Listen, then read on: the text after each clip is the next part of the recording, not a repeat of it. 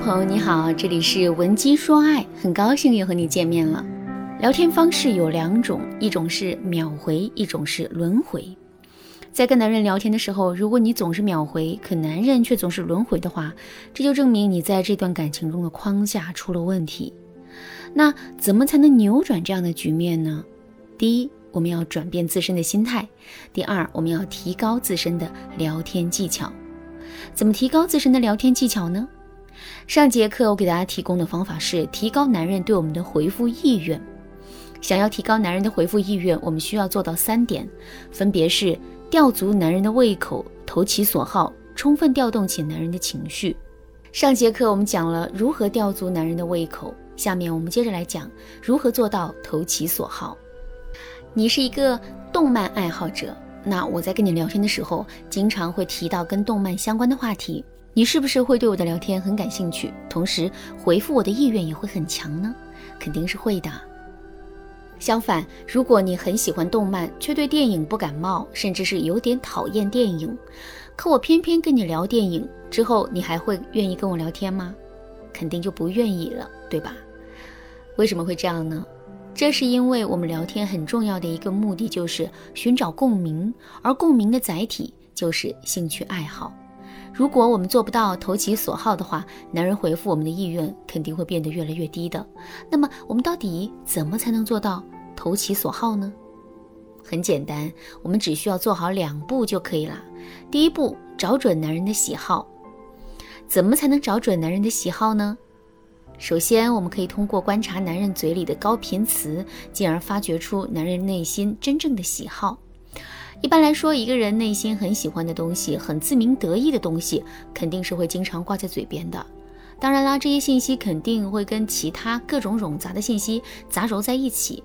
如果我们不仔细辨别的话，是根本就无法发现他们的。所以，我们一定要特意拿出一段时间来，精心的搜集和整理一番这些信息，并根据其中的高频词，大胆的推断出男人内心真正的喜好。另外，我们还可以着重去观察一下男人的朋友圈，以及其他的各种社交平台。如果男人在这些社交平台上经常会发布一些同类的内容，或者是他对某种类型的内容总是会有独到的见解。这就证明他内心是十分喜欢这部分内容的。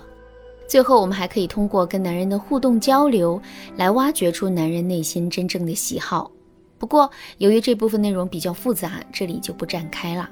如果你想对此有更多的了解和学习，那你可以添加微信文姬零三三，文姬的全拼零三三，来预约一次免费的咨询名额。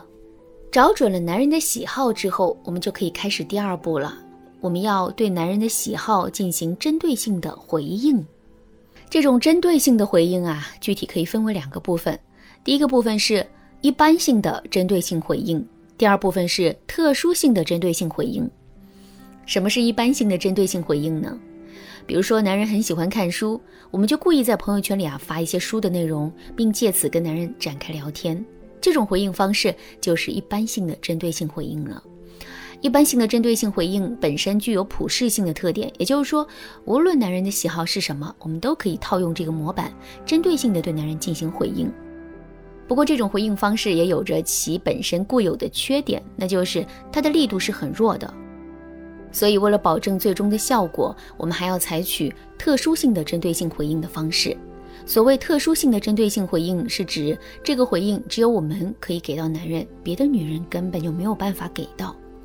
还是拿男人喜欢读书的例子来说，在面对男人的这个喜好的时候啊，大部分女生的做法可能会是在网上或者某本书里摘抄一段话，然后呢把它贴到朋友圈里，装作是自己的读书心得。这个行为本身没有错，可是如果我们不仅仅是摘抄，还用自己的思考把它深入的解读了一番呢？看到我们的解读之后，男人内心的感受肯定会很不一样的。与此同时，我们解读本身的特殊性也会成为我们这个人的特殊性。之后，如果这种特殊性不断的积累起来，我们就会成为男人心目中那个独一无二的人。好啦，说完了投其所好，我们再来说一说如何充分调动起男人的情绪。一个人、一个事物、一件事情是怎么让我们产生愉悦的感觉的呢？其实啊，我们都是通过让我们的情绪产生波动，进而影响我们的体验的。请注意，这里的重点是情绪波动，而不是情绪本身。我们跟男人的聊天也是如此。如果我们不会调动男人的情绪，不会让男人的情绪像波浪线一样不断的波动，那么男人是很难会对我们的聊天产生兴趣的。那么我们到底该如何调动男人的情绪呢？首先，我们可以使用推拉法。你长得真是太帅气了，哎，这是一种非常普通的夸赞，根本就不会有任何的效果。如果说你真是太讨厌了，停顿两秒之后，我们接着说，长得这么帅，一想起你来，人家就没有心思工作了。这就是一种推拉式的表达。推拉式表达的好处就在于，男人在我们说话的前半部分会处于一种情绪之中，在我们说话的后半部分呢，又会处于另外一种情绪之中。这样一来，男人的情绪就有了波动。与此同时呢，他也对我们的聊天产生了一种愉悦的感觉了。另外，我们还可以使用幽默法则。你去电影院看一部文艺片，看着看着你就睡着了。可是，如果你看的是一部喜剧片呢，之后你肯定会感到很兴奋。这说明了什么呢？这说明幽默本身就是跟我们的情绪成正相关的。所以，如果我们在跟男人聊天的时候多加入一些幽默的元素的话，那么男人肯定是会对我们的聊天产生更多的兴趣的。怎么制造幽默呢？幽默的产生原理其实有很多，比如夸张原理，比如“你走路怎么没声啊，吓我一跳”，这是一句普通的话。“你走路怎么没声啊，我都快被你吓得跑房顶上去了”。这是一句具有夸张属性的话，同时也是一句很幽默的话。再比如说无厘头原理，过马路的时候快一点，别被车撞了。这是一句普通的话。